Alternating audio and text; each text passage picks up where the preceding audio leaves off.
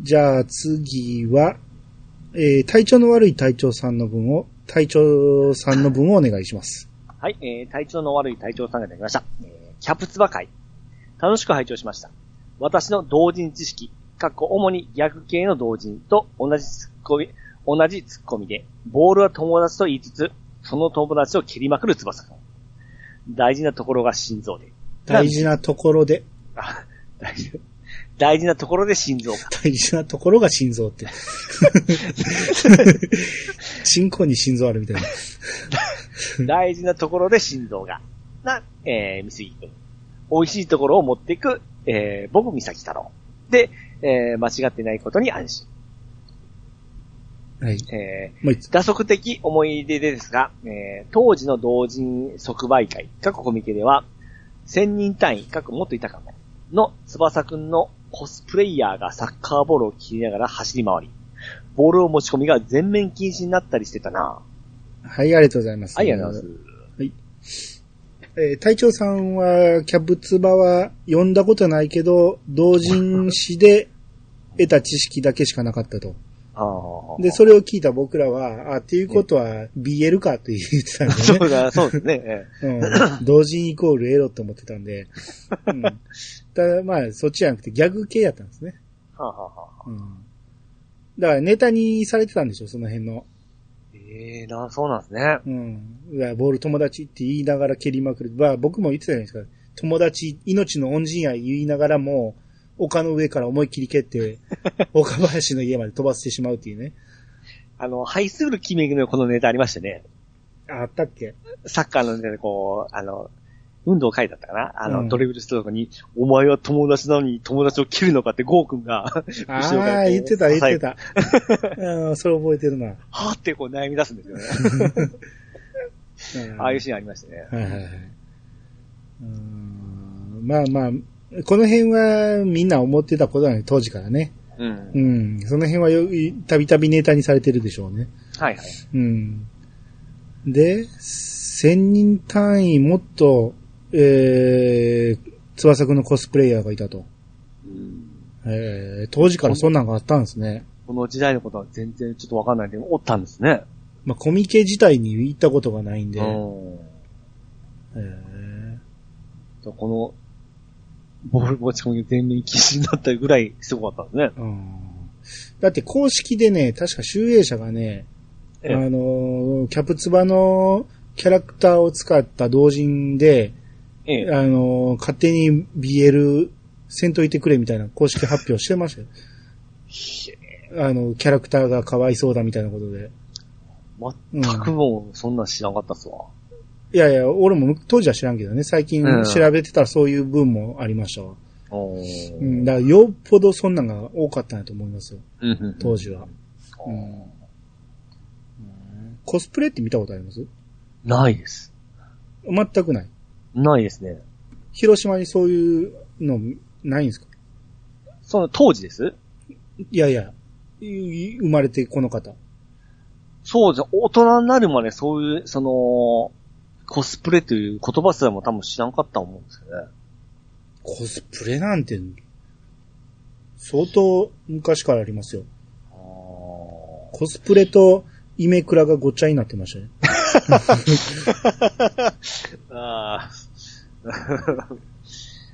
まあでも、翼くんのコスプレだったら普通に、あのー半袖の服、あーでも、あーヒューガ君のこの袖まくり上げも、いわばコスプレみたいなもんですか？そうですそれはちゃいますか？まあまあ、でも、まあまあ、ヒューガ君はわかりやすいけど、南葛ジャージはあんまりかっこよくないですよね。そうですうね。ん。あまあ、これ中学生編で話すけど、あの、富良野戦の時のはいはいはい。赤いユニフォームはかっこよかったですね。南葛の。赤でしたっけ？あの時は赤なんですよ。あサブジャージなんですけど、ーはいはいはい。あっちはかっこいい。白はやっぱちょっとね、いまいちです。うん。コスプレ思い出した。あのー肩の怪我して、肩に包帯巻いとったやつは、うん。その包帯に、あのー目指せなんか V3 書きましたね。いつ？中学校の時ですね。あそはい。う。うんわ、翼くんじゃん、言うてから。それはコスプレとちゃいますか？コスプレとはちゃうけどね。ちゃいますね。うん、まあまあ、コスプレは、まあまあでも、おお関西に住んでたらたまたま見かけたっていうのはよくありますけどね。うん。たまたま米屋の会議で会議室借りたら、ええ、出てきたらコスプレだらけやってる 隣が体育館みたいなとこで、そこでなんかイベントがあったんでしょうね。ええコスプレだらけでびっくりしたっていうのがあったり。ええうん。あと、東京ゲームショウ行ったらコスプレスペースありますからね。ああ、そうですよね。うん。あれも一回見に行きましたわ、行った時。あすげえなと思いました。あー、リアルな、ちょ、もうない、ないかな。うん見に行ってみあれ。カメコンななりますよ、ピッチさん。あれ、いいんですよね。合法、ダメでしたっけ、あれ。撮るのはいいでしょ。ただ、うその、ローアングラーとかがあかんのでしょ。俺もルあールはよく知らんけど。でもみんな寝転んでましたけどね。それを撮っとるシーンをこう、写真で見たことありますけども、うん。ひどいシーンだなとは思いましたけど、いやピッチさんもやるでしょ、そら。いやいや、な公費、公衆の面ではしまってシーンでも、でも完全に見えてますけどね。別に。でもあれは見えていい見えていいやつを履いてますからね。うん、でしょうけどね。それは違うんですよ、やっぱり。うん、あ、そうなん。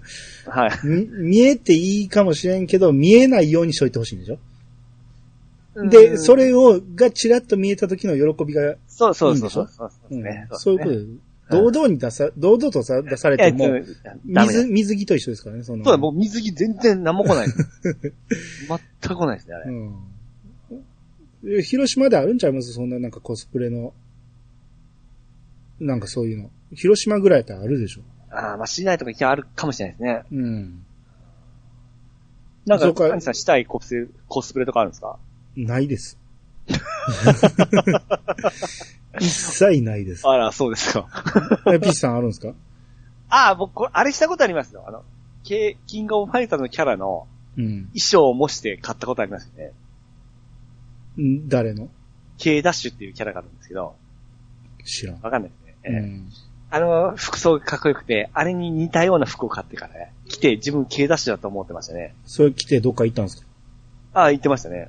え、どこに行ってたんですか？いや、そんなに、あの、何ですよ。普通に、あの、いい感じの服なんですよ。その、コスプレ、コスプレしてるような服じゃないんで、K ダッシュ。ほんまにピチピチのその、革ジャンみたいなやつなんですよ。えーアルファベットの K。に、あの、上にダッシュですね。え？KO、この金金髪？あえーいや、銀、銀髪？そうです、はいはい。革ジャン？革ジャンじゃない革ジえーまあラライダースみたいな？そうそうそうそう。普通っぽいでしょ？こんなんコスプレでもなんでもないな。おるやん、まあ普通に。だからそれかっこいいなと思って、それを真似したことはありますね。うん これはコスプレとは言わんわ。あ、違いますか？うん。うんまあまあ。はいまあ、一回ピチさん、あのー休み作って東京ゲームショウ行きましょうよ。おー。うん。ちょっとバイト、その日、えや、やってくれ言うて。コスプレ、コスプレに。コスプレ見に。東京ゲームショウやろ？コスプレ見にじゃない。うんじゃあ続いて、ふんとうさんからいただきましたけど、はいどっからでも。ふんとうさんいっぱいあるんで、えー、ちょっと抜粋して読みますけど、えー、小学生編は現実世界ではあまりない、えー、得点、えー大量得点の取り合いの試合が多めな印象でしたけど、決勝でお互いのゴールキーパーの凄さを印象づけるための演出だったのかなと、今回の放送を聞いて思いました。決勝の結果、個々のアニメと原作で微妙に違う？過去、アニメだと決勝 4-2? え？え？漫画も4-2でしょ漫画は4-2だったはずですよ。アニメだと、うん、一緒かですね。一緒、一緒でしょえーもしかして翼自身が敗北するのが描かれたのを、この小学生編の名和に負けた時が唯一なのだろうか。いつでも諦めない強い気持ちを持っているイメージしかないのですが、うんうんうん。えー相手が自分の実力以上の人に、えー会うこともなかったからとか病気なのもあるけど、えー案外弱さも見せていたんですね。うん。えー原作を見たことはなかったものの、ゲーム版だと、ゴールネットを突き破ったり、ゴールポストによく当たったりしていたのですが、原作からそうだったんですね。あーなあよ読んでなかったんですね。そう、ふんとさんゲームからですね。うん。あ、そう、アニメも見てたんですね。うん。うんああ、そうですね。うん。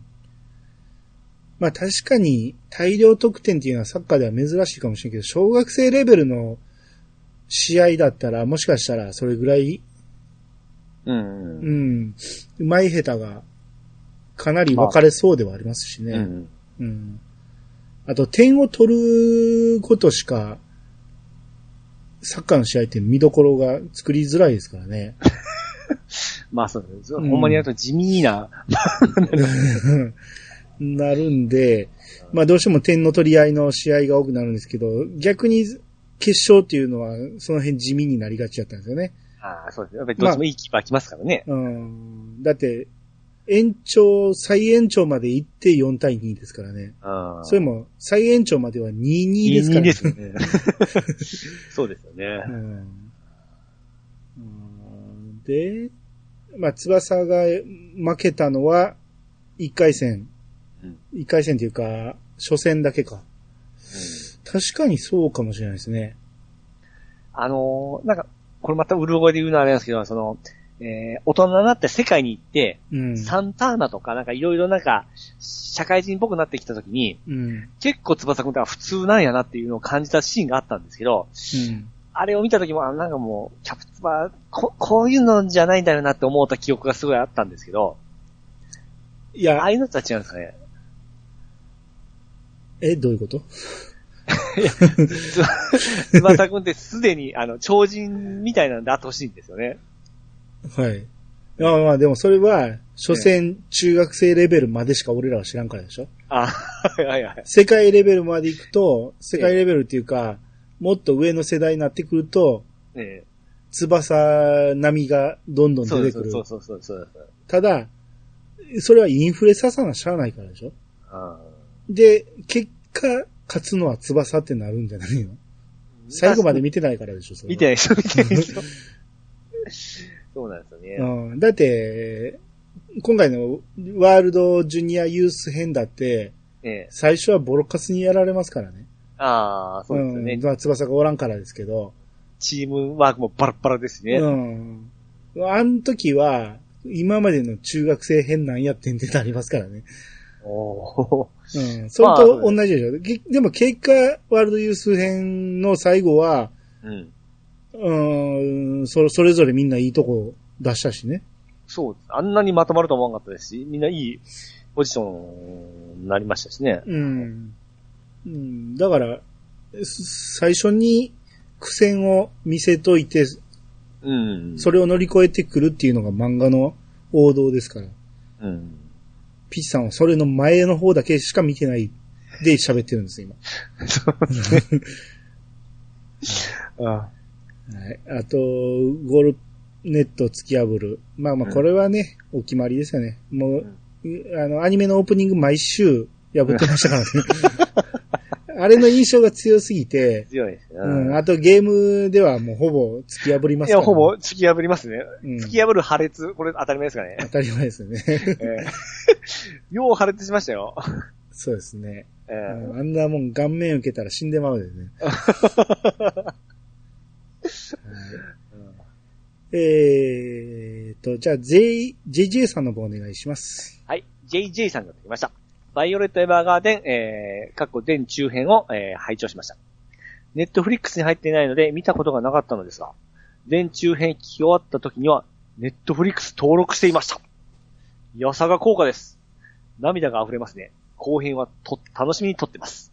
はい、ありがとうございます。ありがとうございます。おー入会させたんですね。すごいな。ワニさんの語りが、はいありがとうございますネットリックの。会員を一人増やしましたよ。ありがとうございます。いやいや、まあまあ、あれ聞いてから見てもそんだけ楽しめるっていうことを実践してくれたんですね。はいはいはいはい。うん。いや、っていうことなんで皆さんもどんどんそうですね。ネットフリックス入って、はい。まあ言うても1ヶ月だけね、無料期間だけ入って見てしまってやめてもいいやろうし。そうそうもうずーっと入らないといけないわけないですからね。うん。まあ言うてもでも、あと他にもね、その全裸監督だとか、うん。えー、ハイスコアガールとか、うん。あの辺も見てくれたら、そのうち僕らは喋りますんで、そうですね。うん。ぜひぜひよかったら見ていってくださいと。はい。このなんか、何？泣いてる顔文字あるじゃないですか。ああ、はい。これ下の行まで言ってないですか？言ってますね。どういうこと？これはどういうこと？なんか、たまにありますね。うまい。うまいっていうか、どうやっとんかわかんない。どうやってんの？これ文字化けとかじゃないでしょ？下って下に行ってますもんね。おかしな話ですよ どうね。やってんのかな？え、これコピーして貼り付けたらどうなんのよ。ああ、顔だけに、あ、横に行った？うん。え、どうなってんのこれ？ツイッターだけの仕様なんかなこういうの。ツイッター専用顔文字、面白いですね。へえ。どうやって出したんやろね。アプリがある。そういうアプリがあるんですか顔文字だけが。なんか、あるんかなツイッターに使える用の。う。うんん。えー、えー、続きまして、ふわふわペリカンラジオさんからいただきました。はい。えー、これキャプツバですね。うんえー、冒頭は衝撃的ですよね。えー、若林くんは厳しい。えー、初期の小次郎はかっこいいですね。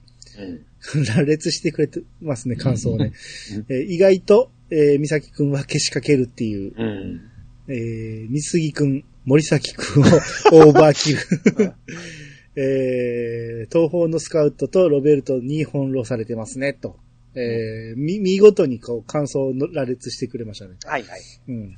そうなんですよ。この、僕の言いたかったことを、えー拾ってくれて、あの、三杉くんが、オーバーヘッドでカーブをかけるっていうのは、森崎くんに対してオーバーキルやろって言ったん、なんか知らんけど、僕がすっげえ自信あって言ったんですけど、はいはいはい。なぜか、ピチさんとコロさんにはあんまり刺さらんかったんで、流されてしまったんですよ。ああ。いやいやいやってなったでしょ？はいはい。いや、あれはオーバーキルでしょ。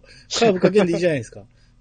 まあ、今、今聞くとそうですね。うん、絶対森崎くん取れへんし。ふ普通のオーバーでももう 十分ですからね。そうそう。余計に2点分ぐらい取ろうとしてますよ、ね 絶望に追い込んでますからね。うんこうここを拾ってくれた、もう、ピカリさん、ほんまにありがたいです。すいませんでした。僕のしお仕事でした。ごめんなさい。はい。はい。じゃあ次、和横さんの方お願いします。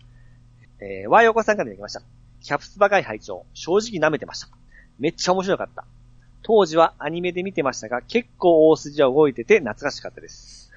小学校編が無料で読めると聞いて一気に読破。展開も結果も分かっているのに、決勝戦は前のみになって読んでました。はい、ありがとうございます。はい、ありがとうございます。どうよ、この、女子に受ける感じ。ねすごいね。お俺もびっくりでした。これ、女子は聞かへんやろなと思ってたんですよね。はいはいはいはい、はいうん。これ JJ さんにしても、和横さんにしても、ちゃんと聞いてくれて、さらにそっから読んでくれたと。はいはいはい、分かってんのに。でもまあ、ワークさん一応まあ当時アニメで見てたわけですから、キャプツバの、うん J- JJ さんはまた、ちゃうか、キャプツバじゃなかった。え はいはい。えーなんて？うん、ワイオコさん、もともとアニメで見てたんですね。はいはい、はい。だから、キャプツバ自体は、まあ、ご存知だということで懐かしかった意味をうん、いや。でもアニメは舐めてたんですよ。ああ、そっか。アニメは舐めてたけど、イヤサガはおもろかったってことでしょ。なるほど。はいほんで、いそんなに言うなら漫画読んでみようか思ったら、こう、前のみで読んじゃったと。やっぱ、漫画のいかに素晴らしいかですよ。あれはまあ、タイミングめちゃめちゃ良かったですね。そうですね。無料で読めたっていうのがね。うん、あれ、そろそろそろそろ行きましたわ。読みやすいですからね、ええうん。先に僕があらすじ語ってるっていうところがあって読みやすいんでしょうね。そうですね。うん。細かいとこ読まんでいいですからね。そうやったらね。うん、もしもし？はいはい。うん。今返事がなかったから。大丈夫ですよ。急に黙るでしょ、あなた。あの、ドアラジでもそうなんですよ。はい。あの、基本ピチさんが合図中通役やのに、はい。自信ない時急に黙るんですよ。いや、そこ俺の役目かいと思って。あ失礼しました。はい。びっくりするんですよ、よく。うん失礼しました。はい。えーっと、ホアリーさんからいただきました。はい。ホアリー8時30分さんかな。はい。えー、結婚か。いやさがの兄さんが前の番組で松坂桃李くんに演技指導した話を思い出したよ。といただきました。はい、ありがとうございます。はいこれ、これアニさんやっぱ知ってたんですか？ああ、そうですね。桃李くんから聞いてましたよ。相談受けてたんですか？そうですね。あの、一緒に食事もしましたし。どうした？らいいんですかね、先輩みたいな感じで。うーんまあまあ、いいんちゃうって言っときました。次、多分、あの、朝ドラ来るよっていうこととかも、言ってたんですかね。何が？いや、それはいい。ごめんなさい。はい失敗しました。まあまあ、どういうことかと言いますと、はい。えー、前に僕がやってたあの、コメア88別に終わらしたつもりはないんですけど、はい。えー、今更新してないコメア88という番組で喋ってたんですが、うんえー、僕が朝ドラの演技指導者と、うん。コメアのシーンのね、はい。演技指導した時に松坂桃李くんにいろいろね、教えてあげたっていう、うんう。ん、米の担ぎ方をね、片手でひょいって乗せるから、そんなんじゃ無理だ、言うて。うん、ちょっと怖い、言うて。おー、先生っぽいですね。うん、ここはあの、通りくんを。そう、膝で、膝で持つんや。あーわかりましたもっと。これもっと腰落とせ、あーはい、はい。で。ちゃう、そんそんなんちゃうと。あすのごいっ、すね。あの時思い出せと。何やったっけ？なん、なんたらレンジャー思い出せ。あー、はいはい。侍レンジャーね。侍レンジャーじゃなくて、なんかそんなん思い出せ。真剣じゃん、真剣じゃん。真剣じゃんや。うん知らんかったけど。それ、それを、えー、いろいろ演技指導したりね。うん。あのーマスでの測り方なんかをね、えー、青井若菜ちゃんに演技指導したり、マンツーマンですよ。後ろからこう、覆いかぶさるようにこうやって、みたいな。いいっすね。まあ、あの指導があって、あっから一気にこう飛躍しましたからね、二人とも。そうですね。うん。ううん。ん。なるほど、なるほど。うん。あのーあの人、鈴木京香さんなんか、俺を呼びに来ましたからね。こういう場合はどうしたらいいですか？って。もう羨まし羨ましくなってきた。2週間、僕のスケジュールを抑えられて、ええ。一瞬でしたけどね、それ。俺が必要だったし。うん。まあ、あとは、あの、収録をずーっと後ろから眺めてるっていうだけでしたけどね。えうん。まあまあ、ええまあだから、演技指導したって言うけど、まあ松坂桃李くんにはほとんど口聞いてもらえなかったですけどね。うんえあーでもまあ、ええ人なんですよ。あそれもわからんですか？えいや、まあまあ、詳しくは言わないですけど、まあまあ、いいいいんじゃないですか。ははい。。まあ、ナイスカップルということで。そうですね、朝ドラつながりですね、これも。まあまあ、番組は違いますけどね。うん。はい。はい。はい。えー、じゃあ続いて、えー、日暮さんの方お願いします。はい。えー、日暮さんがいただきました。えー戦争で一本取ってほしいです。今までイヤサガを聞いていて、僕は兄さんと思想ががっつり一致一致してそうなので、聞き心地が良さそう。はい、ありがとうございます。はい、ありがとうございます。はい。おああ、そうですね。戦争関連の話はね、うんしてみたいところもあるんですけど、はい。うーん、これはほんまに思想みたいな感じで、こう、め人によってバラバラなんでね。はい、はい、はい。どっちか言ったらツイッターは右寄りの人が多いんですけど、うん。世間的に右かと言ったらそうでもない場合が多いし、うん。なんやったら芸能界なんかは左が多かったりするし、うん。うーんって言ってるけど、右ってなんす？右翼。おう。うん。右翼とは。あのー、怖い人ですよ。俺とか日暮さん怖い。思想が怖いね。ネット右翼って言いますけど、あ、僕怖い人なのかなって最初思ってましたけど、違うんですね。うん、ちゃいますね。右寄り、右翼はまた別です。あれはもう、振り切ってるっていうか、うん。もう、いかん人ということですもんね、あれ。右翼がいかんとは言わないですけど、右翼がやってることはあかんことが多いとは思いますね。うん。うん。右翼の言ってることは全部間違いとは言わんけど。う。うんん。だだから、聞く人をかなり選ぶっていうか、聞いてがっかりする人も出てくるやろうし。ああ、はいはいはい。あうんそうだそそうだってなる人もいれば。あ。森氏、え、そんな人やったのって思う時、ことがあるかもしれないですね。そうそう。だから、うんピチさんみたいに何も考えてない人に僕が思想を押し付けてる感じになるんですよね。はいはいはいはいはい。うん。その、戦争とはどういうもんだみたいな話をしたら、ねそうじゃないって思う人もおるやろうし。うん。うん、難しいとこですけこどね。れ難しいですね。うあーん。あの、まあ、飲みに行った時に少ない人数で喋るのはいいと思うんですけどね。そうですね。皆さんが聞くとこではちょっと難しいかもしれないですね。そうです。いや、やるならね、ええ。左の人も呼んで、左の人はどう思う、僕はぼどう思うっていう、ああ。両方呼ばんとディスカッションですね？ディスそうそうカッション。そうそうそう。だからそれが出てくれる人がおるのかどうかですよね。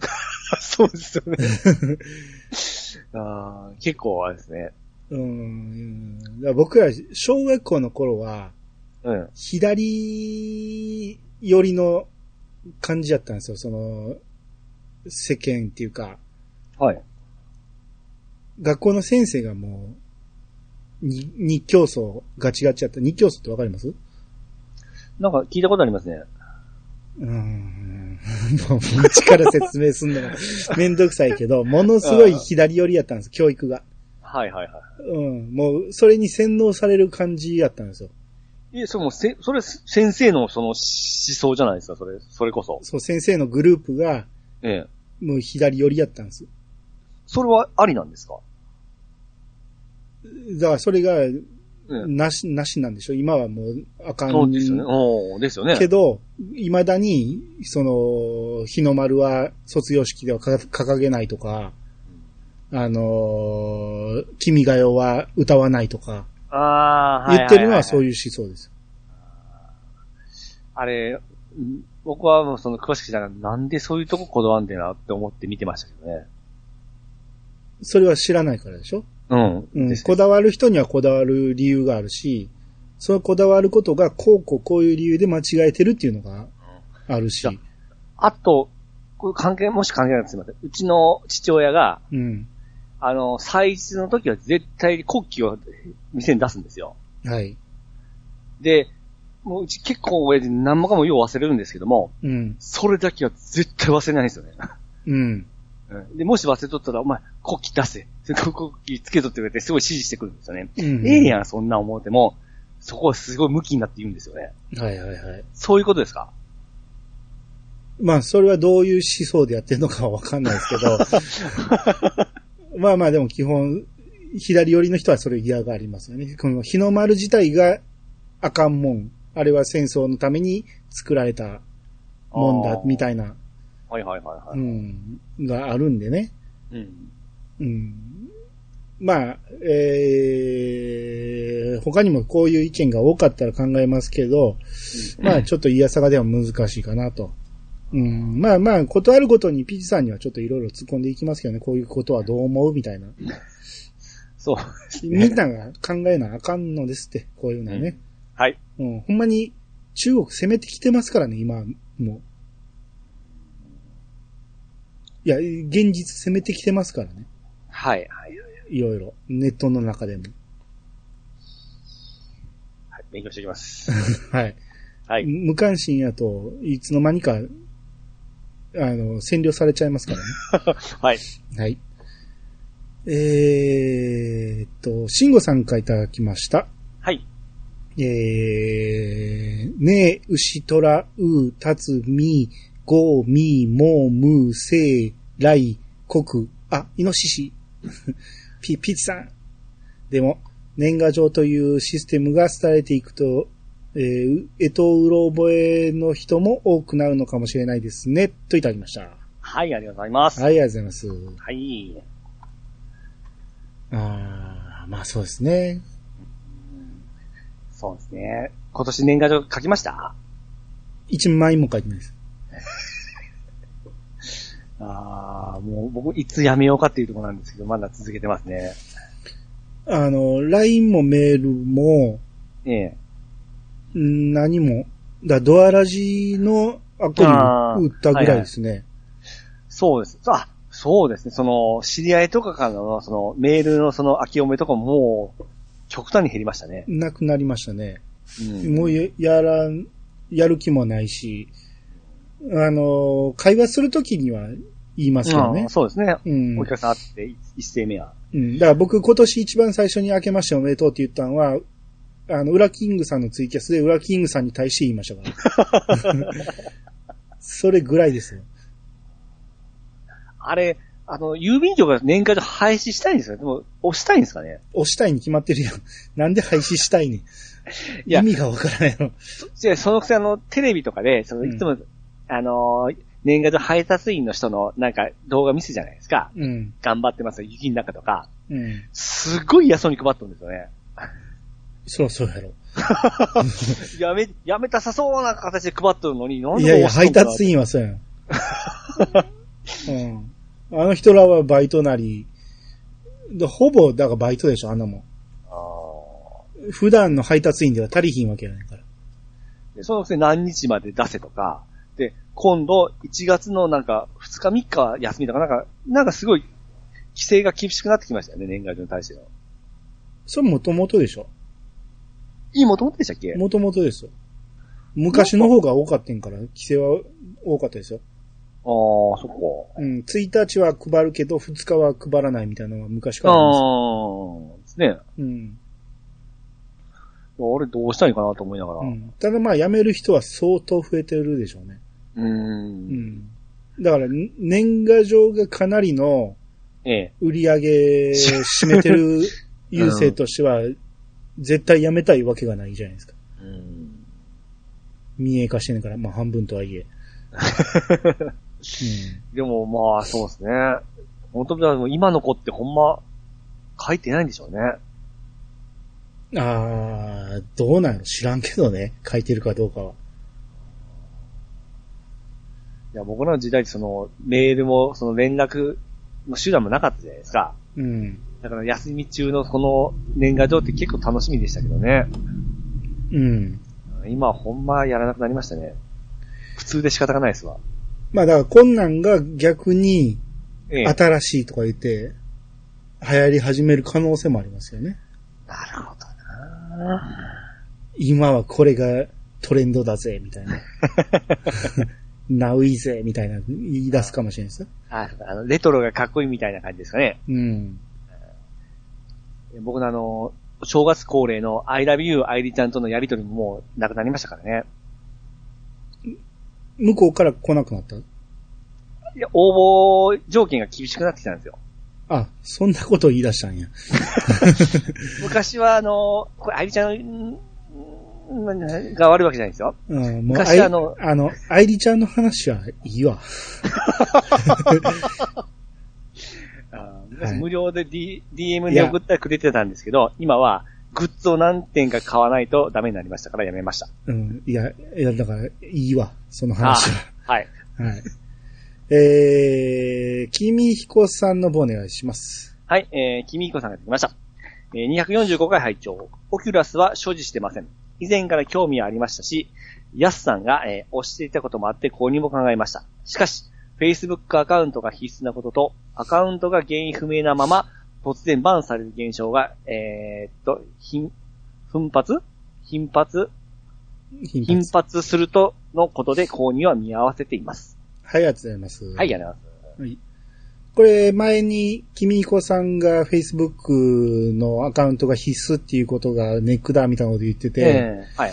あーそこまで詳しいんやったら、君彦さん持ってんのかなって言ってたら、持ってなかったんですね。この、うん今見合わせてるっていうことで。はい、はい。で、僕は、ゴーさんの話で、まあ、Facebook のアカウントを登録せなあかんけど、うん。別に、その、紐付けしてるだけで、その、公開しない設定ができるから、はいはい。全然問題ないですよって言われてたんで、うんそのまま買ったんですよ。で実際紐付けたんですかはい。うん。いや、んで、買ってね、ええ。購入ボタンを押した後、あ、そういえば、あのーなんか問題あるっていうのも言ってたな、どんなことやろうって調べてたら、ええ結構いろんな人がうん。アカウントが凍結されて、はい。凍結されたら、オキュラスが置物になったっていうね、ええ。一切使えなくなるっていうはいはい。話も聞いて、ほんで、公式が全然返事がないとかね、うん。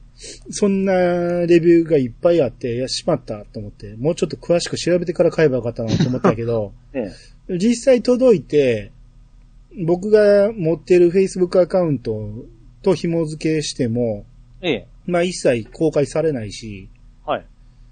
えー凍結されることもないし、ええ。多分、あのーこれ用に Facebook のアカウントを新たに作ったりしたらもしかしたら凍結する可能性はあるんじゃないです？もともと持ってるアカウントやったら凍結されないでしょ。ほんほんほんほんほんうん。ま、特にそんなに重たい話じゃなくて、さささっとできることでいいんですかね？できまししたね。簡単に、その、紐付けはするけど、公開しないってすれば全然問題なかうった。うん。いや、知らん間にバレてんのかもしれないですけどね。うん、うん。DM で M 見てるみたいなことがわかるかもしれんけど。いや まあ、見た感じそんなんは一切出てないし、誰も教えてくれへんから、はいはいはい。うん、まあ大丈夫だと思うし。うん。まあ僕は Facebook 使ってないから、そうですね。そんなに 頻繁に使ってなかったら気にしないですよね。うん、そうですね。だからこれがバンされたところでどうってことはないんで、Facebook のアカウント自体がね。うん。でよく使ってる人は困るかもしれないけど、まあ、ああ、そうかそうか。今のところ全然問題ないです。うん。でうん聞く限りかなり良さそうですしね。ああ、そうですね。うん。はい。えー、のりおさんからいただきました。はい。ドリームキャストのソフトは、マケン X ですね。アトラスからのゲームです。うん。これ、マケン、マケンって言ってたんか、ピッチさん。魔剣か、魔剣シャオっていうか、シャオがプレステ2で出た方だったかないや、ピッチさん、マケンとしか言ってなかったよね。魔剣はい、魔剣ですね。うん。マケン X が正解ね。はい。うん。あと、ゼノブレイドのランドマークとロケーション全到達でマップ開放は正解ですよ。これで、ガウル平原マップが、えー開放されたのは助かりました。なるほど。いうことは、うん。君彦さんがずっと塗りつぶしてたのは、うん。一番最後に塗りつぶしたところがランドマークやったんかな？結構そのケースありますよ。あ、そう？うん、あります。最後の最後？あるそんなこと？あー、でもや、やっとか気づきそうですけどね。うん。どっかのタイミングで、うわ、濡れたって、一気に全部ぬ塗りつぶせたっていうことは気づきそうやけどな。僕は海まで、あの、ずっと塗りつぶしてましたけど、うん。気づいていないですから、じゃあ、行ってないマップもあるねんって、ほんなら。見つけてないランドマークがあるねん。なんですかね。あ、だから、あれですえよ。そっからは行けずに、次のマップから戻ってこれるところがあったりするんですよ。ああー、あります、あります。高さが違う。ったりしてえね。えそこを塗りつぶさん、塗りつぶしときゃ、いちいち海全部塗らんでよかったんじゃん。ええだったらもう、いちまちま塗るのやめてからガッて進めてもええわけですね。ま あそうですね。うん、それでいこう。ああ、だから僕も結局ね、あっこどうやって行くねんっていうところ結構ありましたからね。ああ。最後まで行けずじまいっていうのはありましたね。うん。ああ、ありましたね。なんか、壇上内にもなんかそんなありましたわ。はいはいはい。うん、なんか、何も塗りつぶされてないところにポツンとなんかアイコンが出てて、うんうんそうそうそうあれどうやって行くねんっていうのが。気になるんですよね。うん、ああとクリアしてからい行けたっていうのもありましたわ。ああ、なるほうん。後で、あ、クリアじゃないわ。地形が変わってから。ど。うん。途中で地形が変わるから、地形が変わったらここが繋がるみたいなのがありましたわ。ああ、だから最初から全部塗りつぶそう思ったら無理なんです。はいはいはい。うん。ですね。うんこ。だわっちゃいけん。なるほど。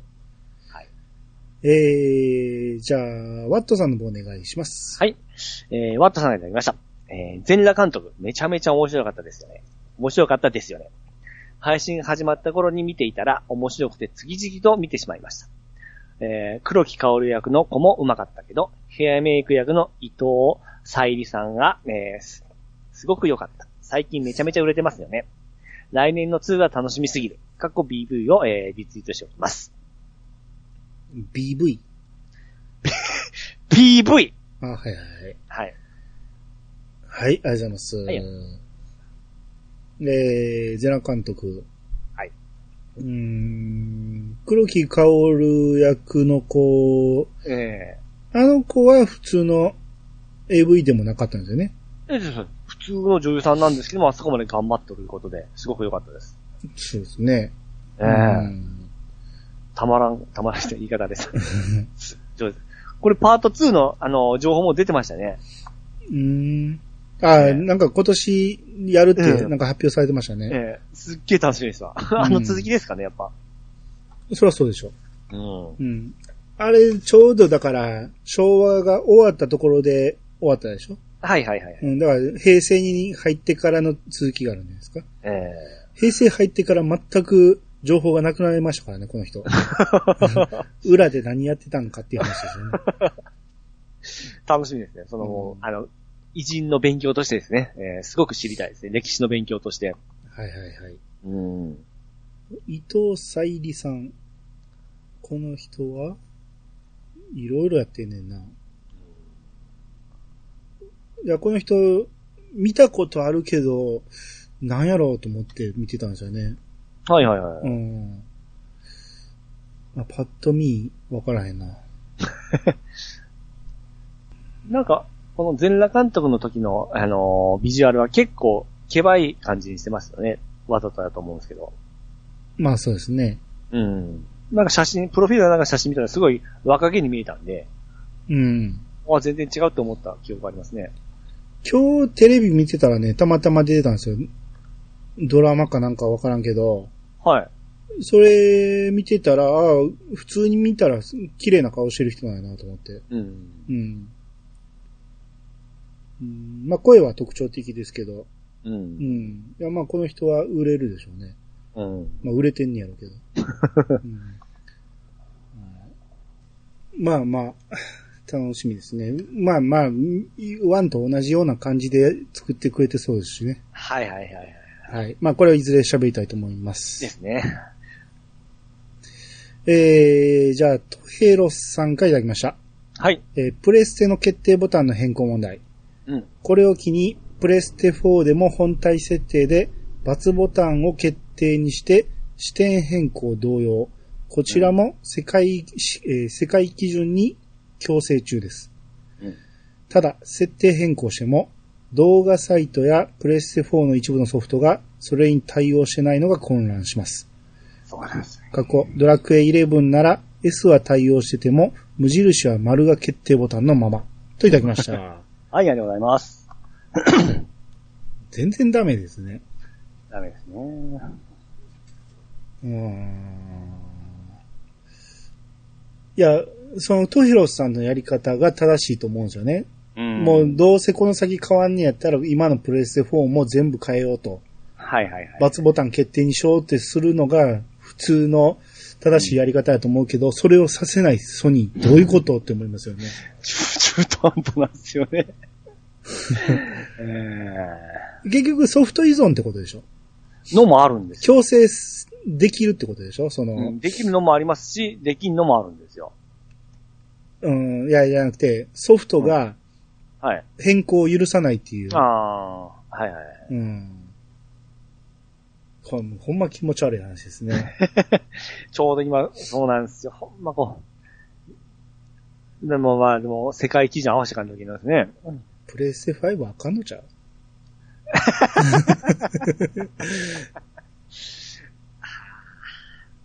なんか、この先良さそうな話あります？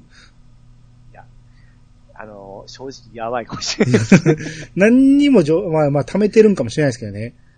ほんま、プレステ3の時もこんなんだったんですよ。ああ、言いますね。はい。まあ4も最初はいまいちでしたけど、いや、まだ、あの、4の時は、うん。良かったんですよね。全然、あ、プレステ3と違うと思って。うんで、今回プレステ3戻ったぞみたいな感じなんで。まあまあ、何年かかけて、ということかもしれんけど、まあ今回はさすがに厳しいですね。ひどい。ここまでちょっとひどいと思い思いませんでしたね。違うことでの話題で、その、機能とかそのゲームが全然出ないですよね。本体がどうのこうのしか、本体の価格とか転売とかそういう話しか話題に上がらないですよね。そうなんですよね。えだから今、サードパーティーが、プレステ5から出したくないでしょ。うん、そうですね。だって、売れないですうん分母がないねん。全員が買ってくれたって知れてるんですよ。そうなんですよ。うん。いやー、年明けぐらいになったらもう結構来るかな思ったんですけどね。あー何なんでしょうね。これ、まあ言うてもちょこちょこ売れてるから値段が下がらないんでしょ。うん。転売屋は。うん。世界のその人口を見ると日本ってやっぱり少ないんで、その割り当てがやっぱり少ないとか言われておるんですけど、うん。そうは言うてもちょっとひでえなっていうところなんですよね。日本初のものですし、軽視しすぎなんじゃないかなと思うんですけど、そうね。だから。余計出とるとこは余計出とるんですよ、国、国はですね。あーじゃあ結局日本用にそんなに作れてなかったってこと？そうです。ひどい、ひどすぎじゃないですか、それは。そうなんですよ。いや、ほんまにソフトメーカーがかわいそうですよね。今でも開発してる人おると思うんですよね。ああ、もちろんですね。これ作っても誰が買うねんって思いながら作ってるんでしょだってローンチで出たやつも結構ひ、まあ悲惨、悲惨と言いますか。全然、だだってハードがないねんもん。ハードが 持ってる人が笑うのに誰がソフト買うねんって話です。ああ、なんかいい感じなんですね。うん。いや、やばいんじゃないですかうん。まあまあ、こうやってオレオが、あのえ、ネガティブキャンペーンを引いてますけどね。いやー、そうです。まあ、手に入れて、も動かす中を見るとすごく素晴らしいもんなんですけどね。いや、そう思いますよ。うん。うん。行き渡らんかったら意味がないですからね。意味がないです。ほんまに意味がないと思います。うん。で、この後、任天堂がヘマやらかさん限りは任天堂の天下なんですけど、任天堂はヘマやる会社ですからね。どのメーカーも一個失敗、成功した後にはちょっと失敗したりしますからね。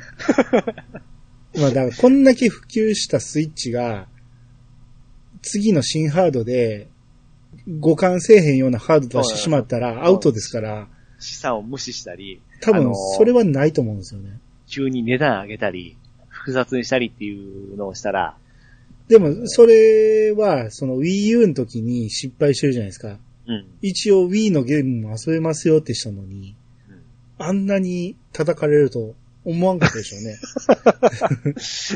うん、まあまあ、でもあれがあってこそのスイッチなったいうことであれば、まあ、あってよかったハードだと思うんですけど、うん、だからまあスイッチはもう完成してるから、あとは 4K 対応ぐらいでもういいんじゃないですか。それ以上は。でも、もし 4K 対応して、うん。1万円ぐらい高くなったらちょっとやばいでしょ？そんなんするわけないじゃないですか、任天堂は。うん。えー、そうなったら多分アウトですけど、そうはならんと思うんですよ。この年末商戦で100万台ぐらい売れるんでしょ？スイッチって。数めちゃめちゃ出しちゃうみたいですからね。めちゃくちゃ、うん、出してますからね。うん。なんやったら僕もう一台買おうかなっていうぐらいの。あドラクエのためにさ。いや、じゃなくて、うんあの、自分の部屋で一応スイッチずっと置きっぱでやってんねんけど、テレビにつけてね。あの、このパソコンの前で店用でやるために、うん。一台あったら便利やなと。スイッチライトが。ライト、ライト買っちゃいえ。そうそう。ライト買おうかなと。ほんで、アカウント同期できるんでしょ？あ、できます、できますよ。うん。ならそれでいいかな。同時機能ができないだけで、あのー互いにはできますんで。ら一本ソフト買えば、両方にダウンロードできるでしょ？でそう、できます。めっちゃで便利じゃないですか。うん。セーブも共有できるでしょ？できます。めっちゃ便利。利じゃないですか。え買おうかな。2DS とか買ってる場合ちゃうじゃないですか。ライト十字キーですからめっちゃ、いや、押しやすいですよ。ああ、はいはいはい。うん。うん。いや、だから、まあ、後にも話出て、まあ、今日はそこまでいくかわからんけど、アマングアスとかね、ああ。やってる。ると、ライトの方がやりやすいやろうなと思って。うん。うん。普通のスイッチね、僕もう結構、もうバカになってるんで、左側の、えージョイコンはい。に、えーだけを持ってると、ボキって折れそうになるんですよ。ああ、なるほど。怖いんですよ。だから置くときもめっちゃそろーりって置かんとあかんで、もうめっちゃなんかあの、何腫れ物を触るような感じで触ってる、ね。あの、強化クリップみたいな回じゃないですか。いや、基本的には、うん。テレビに置きっぱでプロコンでやってるんで問題ないんですよ。はいはいはい。アマンガースとかやるときだけ怖いんですよ。たまにやるときだけですそうね。そうそう。で、それ用に欲しいな。ライト買いましょうよ、ライト。ピンクが可愛いですよ、ピンク。ピンク、別に色は何でもいいですよ。あるもんでいいです。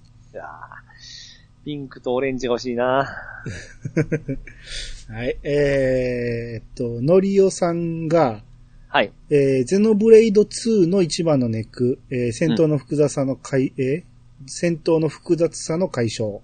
うん。でも、えー慣れるとこの複雑さが病みつきになるんだがっていうことで、えー動画も貼ってくれてますけど、はい。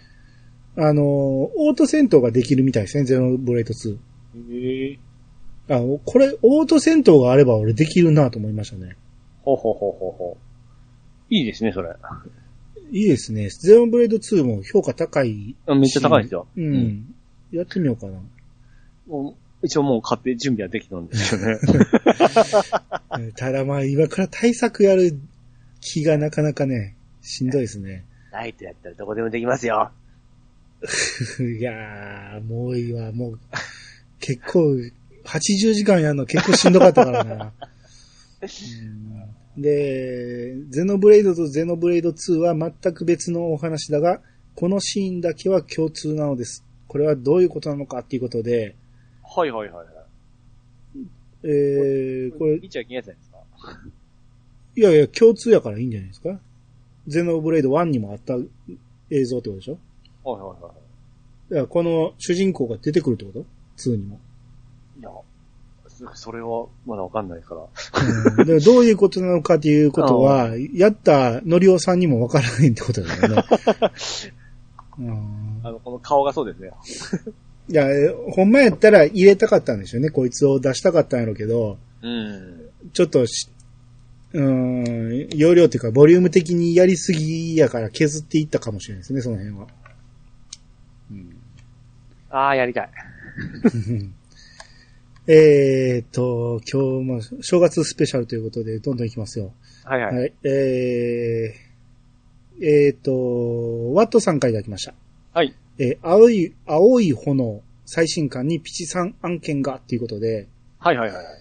えー、最新刊24巻にみゆきが出てくる。みゆきが出てくるっていうか、みゆきの話が入ってるんですよね。はいはいはいはいはい。あーそのままの、足立先生の絵を使ってるんじゃなくて、うん。書き、書き直してるんですね、この、島本先生が。はあはあはあはなるほどね、こんな感じか。あ。なんか、原作もいいが、アニメ版もすごくいいとか。なんか、うん、うん、うん。あのーサンデーウェブリで今ね、はい。青い炎見れるんですよ。はい1話から。ええ。僕ちょこちょこ見ていってるんですけど、はい。おもろいですよ。あの、いきなりね、ええ。足立みつるという無名の漫画家がいて、全然受け入れられないが、俺だけはこの作家の良さを分かってるみたいな主人公が言ってて、はいはいはい。うん。で、俺だけのもんだみたいなこと言ってて、ほんなら、えー、みゆきの連載が始まって、ええ。あの、めちゃめちゃ評価されだして、俺だけのものじゃなくなったって言って落ち込んでるとかね。ああ、わかるわ。はいはいはい。あの、絵柄的にピチさんこれ苦手でしょ？この人のこの絵。そうですけど、なんか、逆っぽい感じだったらなんかいけそうですね。うん。あのー僕らの好きな話が結構入ってるから、青い炎はおすすめですわ。めっちゃおもろい、読んでて。いや、このみゆきのこの見方がなんか面白いなと思って。うんうん。いや、こんな感じなんですよ。その、はい一話にもみゆきちょっと触れてて、はいはい。うん、とか、えーうるせえ奴らとか、うん。タッチの最初の方とかも触れてて、はい。そんなんを、何？自分が学生の頃に思ってたことを漫画にしてくれてるって感じ。ああ、なるほど、なるほど。うん。すごい面白いですよ。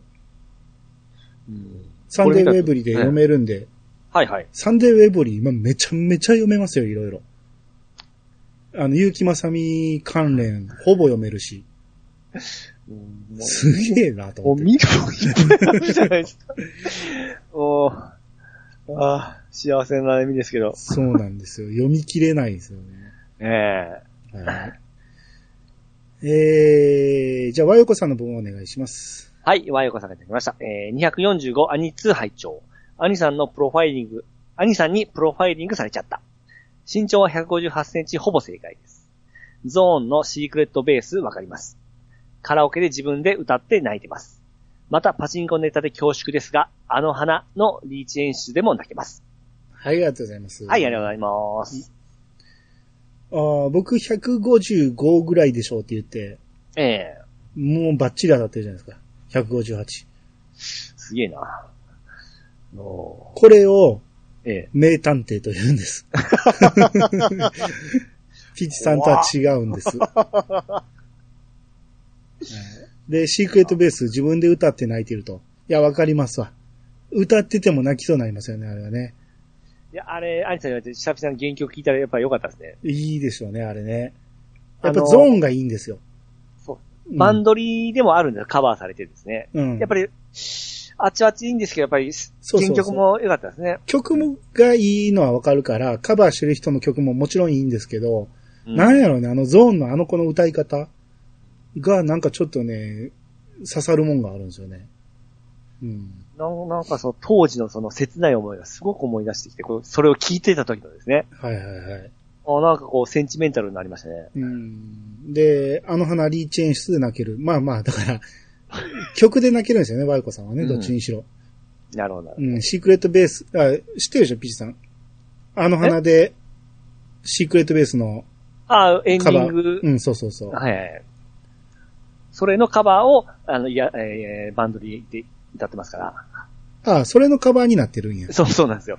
カバーの カバーなんや。ややこしいんですけどね。はいはいはい。うん。そうやね。今の子やったら分からへんもんね、ゾーンとかね。そううん。だってあの、夏祭りなんか、あの、うんジッタリンジンじゃないですからね。そうでしょうね。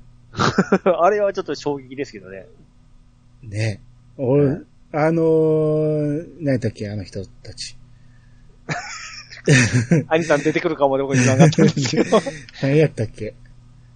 えー夏祭りの、えホホワイトベリー。あ、ホワイトベリー、ホワーイトベリー。うん、ホワイトベリー、なんか、その、夏祭りがいいから、ええその、売れたのはわかるけど、ええ全然ちゃうやん。いや、あの、良さが、ボボーカル力が全然ちゃうやん。最初出た時、ああ、ああって思って、ファンの人に申し訳ないですけど、あの、違うなって見てましたよ。ホワイトベリーは、カラオケやん、あんな。まあ、大丈夫ですか？こう言っちゃって。じゃあで、あれは曲がいいから、聴いてれますよ、ホワイトベリーの夏祭りも。でも、実体隣人聴いてみろって思いますよね。全然ちゃうから。あの、まあ、そこから入って、ホワイトベリーが入った人はもう、あれはホワイトベリーの曲じゃ思ってる人もいますからね。そうやね。あの、実体隣人聞いたら違和感でしょうけどね。いやー、でも実体隣人の方が絶対いいけどね。うん、ボーカル力ですよ、あれは。顔無表情ですけどね。僕あれがいいんでです、あれがいいんです。なんかほっぺたなんかね、噛みながら歌ってんじゃないかってディ スみたいになんかね、そういう袋があるんかなと思いますけど。あれはあれでも、まあすごいヒットしましたからね。あの、はい連チャンで、シングルがですね。はいはい。あの人好きです、あの顔。春、春なんか春かが、その、名前は覚えてないけど。うん。はい。えー、はパンタンさんが言った、えー、じゃあ、P さん読んでください、これ。よっしゃ。パンタンさんからいただきました。246回拝聴カプコンが出した天地を食らう三国志軍雄伝うん。は面白かったです。元宮博先生の絵で遊ぶ三国志シミュレーションは、えー、光栄作品とはまた光栄作品とは違った楽しさがありました。天地のクラブは、えーファミコンでは RPG、アクションでは、あ、アーケードではアクションだった作品が、えーシミュレーションになり、どれも面白い、おどれも面白いってあたり、ゲーム化に恵まれた漫画かと思います。はい、ありがとうございます。うーん店長クラブは僕は漫画しか触れたことがないんですけど、うん。どれも人気があるってことなんですね。ですね。え、ピーチさんはやったことは？ファミコンの RPG はちょこっとやりました。うーん。ただまあ元知らないんで。うん。元知らんのにようやろうと思いましたね。あ、友達がやってたの、ちょっと借りて、ちょっとやったぐらいですね。うーん。あーまあ、当時、だから、三国志も全然知らなかったし、うん。ジャンプでも飛ばしてましたね。うんまあ、そうですね。何やってるか分からへんなと。うんだから、詳しい人っていうか、そ、そこに興味を抱ける人は存分に楽しめたんでしょうけどね。うん。うん。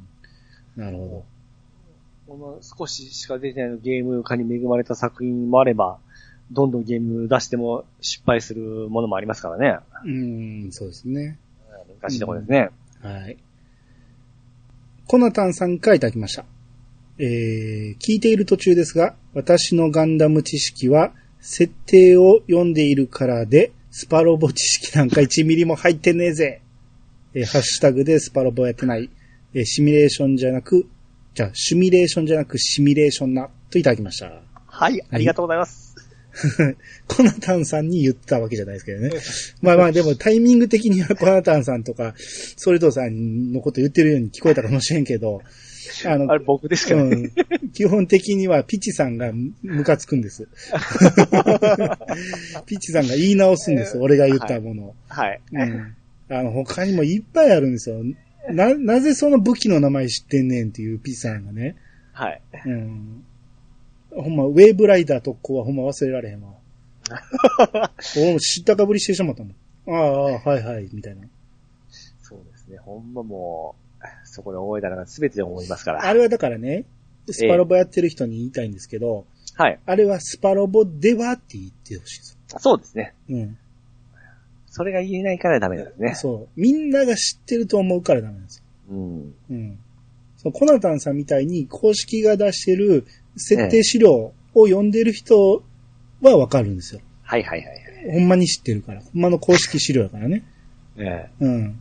で、まあ、スパロボももちろんそこから取ってきてるんやろうけど、えええピチさんは資料を読んでないねんから、はい。スパロボではって言ってではですね。はい気を、今後気をつけます。そうですよ。はい。